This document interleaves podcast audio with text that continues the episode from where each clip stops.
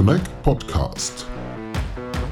Die Audiosendung zu Smartphones und Connectivity direkt aus der Connect-Redaktion.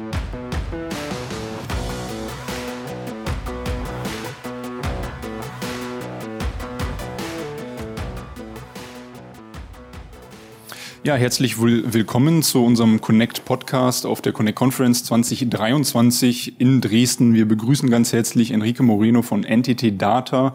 Heute ähm, würden Sie vielleicht einmal ganz kurz nochmal Ihren Vortrag, also die wichtigsten Punkte Ihres Vortrags zusammenfassen. Das war ähm, The Road to Scale Massively the 5G Use Cases Implementation in the Industries. Ja, absolut. Also ich glaube, es ist schon seit mehreren Jahren, was wir über 5G sprechen. Es ist nicht das erste Mal, dass wir Use Cases bringen.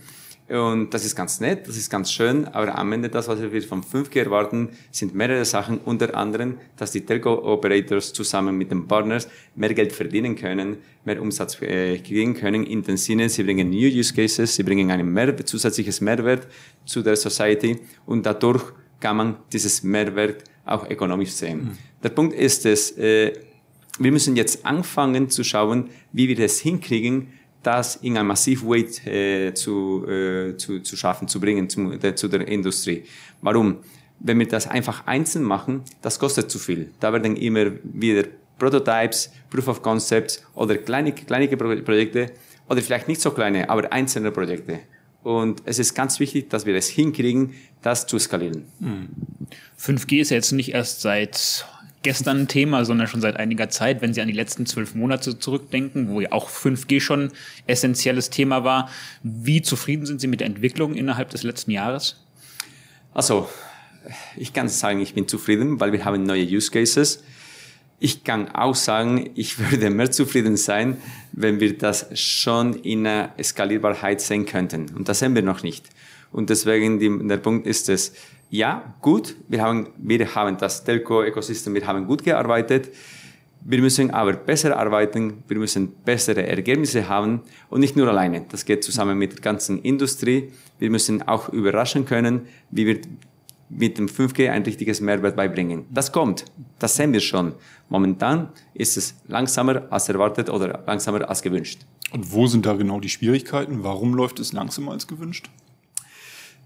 Also die Tatsache ist es, die Industrie, sie sind diejenigen, die die neue Use Cases kaufen müssen, die äh, sind noch nicht begeistert oder wir könnten sie noch nicht überzeugen, welches richtiges Mehrwert werden Sie mit 5G äh, gewinnen? Mhm. Weil am Ende, das bedeutet eine große Investition. Es sind nicht 10.000 Euro, keine 20.000 Euro. Deswegen für eine große Investition, du brauchst ein richtiges ROI, um zu bestätigen. Ich gehe da rein, das muss ich machen, da werde ich besser zu meinen Kunden sein, bessere Qualität, bessere, höhere Zufriedenheit und die sind noch nicht ganz begeistert.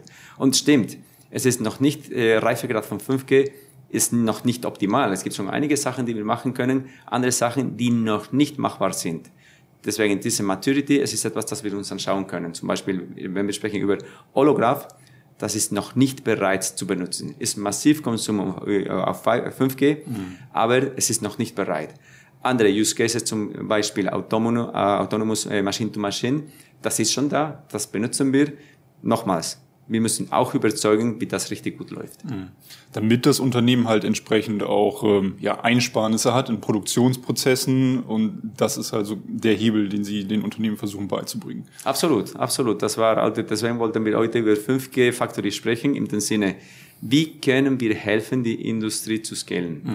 Mhm. Äh, das kannst du nicht einzeln machen. Das ist nicht Case by Case. Das musst du eine Factory bringen, eine Factory mit den richtigen Leuten, nicht nur technologische Leute, auch Business-Leute. Und Business-Leute ist nicht nur Business-Telco-Leute müssen Businessleute sein, die über Logistik, Manufacturing, Health, Automotive sprechen können, damit sie der Endkunde verstehen und verstehen, was wir überhaupt bringen müssen. Hm. Die Problematik besteht also letztendlich nicht nur in spezifischen technologischen Fragen, sondern vor allem auch in der Kommunikation, den Leuten verständlich zu machen, wo ähm, die Vorzüge neuer Technologien liegen. Absolut, absolut. Das ist, es, ist, es ist nicht ein Einzelspiel, es ist ein beidseitiges Spiel und wir müssen alle in Einklang sein. Als wir letztes Jahr hier schon ähm, unseren Podcast gehabt haben, waren viele Leute dabei, die meinten, sie würden sich vor allem eine bessere Zusammenarbeit der verschiedenen Bereiche wünschen. Ja.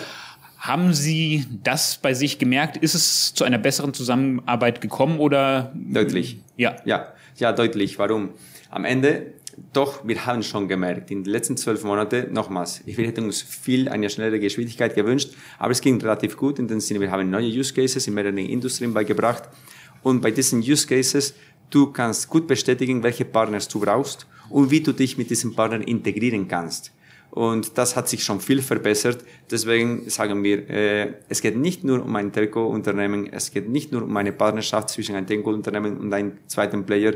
Es geht um das ganze Ökosystem und da brauchst du sehr starke Allianzen und die Kommunikation, die läuft viel, viel besser, viel deutlicher und man kann sagen, es gibt viele Unternehmen, unter anderem Entity Data, das ein schon sehr starkes äh, Allianz-Ökosystem unterschrieben hat. KI ist jetzt ein Oberbegriff, der halt wirklich in den letzten Monaten sehr an Fahrt aufgenommen hat. Wie kann KI in Ihrem Bereich da ja, helfen, eventuell das Geschäft ähm, anzukurbeln? Also überall. Das, das sollte überall helfen. Aber äh, das müssen wir alle besser verstehen und sehen, wie wir das integrieren können. Als selbstverständlich ist es etwas, das wir äh, skalieren müssen, das wir nutzen müssen und das werden wir in den nächsten Jahren auch sehen. Mhm. Sie haben schon einige Use Cases angesprochen, wie zum Beispiel die autonomen Maschinen, autonomes Fahren. Ähm, wenn wir noch mal ein bisschen weiter in die Zukunft blicken, was wären so die nächsten Punkte, die auf der Agenda stehen? Wo würden Sie sich am meisten von versprechen an konkreten Use Cases? In Bezug auf Use Cases, ich glaube, wir können fast alles machen, was wir machen wollen. Mhm. Äh, die Schwierigkeit hier ist es, in den Massivmarkt zu bringen. Mhm. Weil jetzt äh, die Endunternehmen, die Industrien, die arbeiten immer noch mit dem äh, Wortkonzept. Ich will das versuchen, ich will das machen. Technischerweise, also zum Beispiel der letzte Beispiel, das wir äh, morgen vorstellen, den Grab and Go, es ist ganz klar, wir müssen zusammenbringen äh, Real-Time Monitoring äh, Advanced äh, Image Analysis zusammen mit Real-Time Monitoring und zusammen mit Digital Twins. Das war etwas, äh, das wir schon einzeln gemacht hatten, das haben wir zusammengebracht und das läuft ohne Problem. Das heißt, technologisch, wir können schon fast alles machen, was wir machen wollen. Der Punkt ist es, wie bereit ist die Industrie, diese Investition zu kommen und daran am Ende diese Zusammenarbeit nicht zu einer konkreten Factory, sondern in einem massive way. Wir haben vorhin mit Mali Grau gesprochen, der die Problematik da auch ein bisschen sieht, dass es gerade der deutsche Markt ähm, sich mit dieser Adaption ein bisschen schwer tut, dass man gerade in Deutschland eher ein bisschen reserviert, ein bisschen vorsichtiger ist. Würden Sie das ähnlich sehen? Also im Vergleich mit anderen Ländern, ja, das ist eine Tatsache. Das, das gibt einen Case Study, da können wir sehen, wie Japan sehr stark ist, wie Korea sehr stark ist und Deutschland kommt erst in die neunte oder zehnte Position. Das heißt, wir haben hier viel Verbesserungsraum wir können, äh, wir müssen, ich glaube, wir sollen ein bisschen mehr aggressiv sein in dem Sinne, es passiert nichts, wir können das versuchen, wir sollten das machen. Aber Malik hatte auch gesagt, es, äh, wir brauchen ein Need und wir brauchen äh, vom Society, von der Industrie her und es fehlt noch etwas. Und das muss noch kommen. Und deswegen kann ich sagen, okay, innerhalb Europa, Deutschland geht nicht schlecht, innerhalb weltweit, doch, da müssen wir verbessern. Nun haben Sie gesagt, dass es manchmal schon schwierig ist, Unternehmen da, davon zu überzeugen, 5G in Campusnetzen halt einzusetzen. Jetzt sprechen wir mittlerweile schon über 6G. Meinen Sie, das ist noch ein bisschen verfrüht oder ist es trotzdem jetzt der richtige Zeitpunkt, bereits über die nächste Ausbaustufe zu reden? Also das kann man gerne schon jetzt machen. Äh, 6G ist nicht äh, ein so großes, äh, ein so großes Wechsel, dass 5G von 4G war.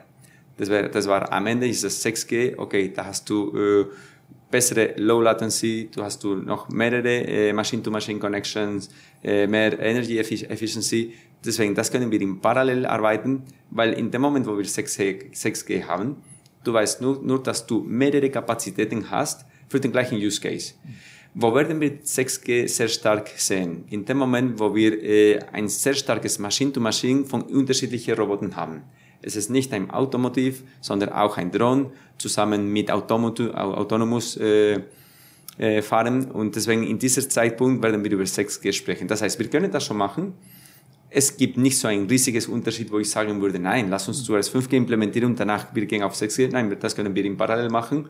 Aber selbstverständlich, konzeptual, die Neuigkeit ist das, was 5 und 6G zusammenbringen. Mhm. Könnte es vielleicht auch sein, dass Unternehmen dann ein bisschen zurückschrecken, zu sagen, okay, vielleicht warte ich auch einfach, bis 6G soweit ist? Oder ähm, kann man das dann einfach so switchen, Ihrer Meinung nach? Das kann man äh, relativ einfach switchen. Wenn wir denken aber auf, äh, über 3G und 4G, wir haben nichts gemerkt. Mhm. Es ging automatisch. Für die Industrie, das war keine Änderung. Doch, wir wissen, diejenigen, die wir in dem Bereich arbeiten, genau was das bedeutet. Genau gleich bei 5G, 6G. 6G. Du hast äh, zusätzliche Kapazitäten, aber mit den gleichen Use Cases. Doch, sie können schwieriger sein, mit mehreren Maschinen. Und wenn mir jemand fragt, ich würde sagen, nein, wenn du der Use Case schon hast, bitte nicht warten, sofort implementieren und mit 6G, es wird einfach effizienter sein. Mhm. Nicht nur 6G, sondern allgemein Zukunftsthemen in einer wirtschaftlich anspruchsvollen Zeit wie gerade eben. Ähm, tut man sich als Unternehmen damit schwerer, in Zukunftsthemen zu investieren? Ja, also stimmt, normalerweise sagst du, und was kommt jetzt noch? Weil wir sehen unglaublich, jedes Jahr kommen, kommen neue Sachen, jedes Jahr müssen wir sagen, okay, stoppen wir, bis alles matur, reif, reif genug ist oder wollen wir schon damit anfangen? Also das Schöne von unserer Arbeit, das Schöne von unserer Industrie ist es, wir sind immer noch innovativ.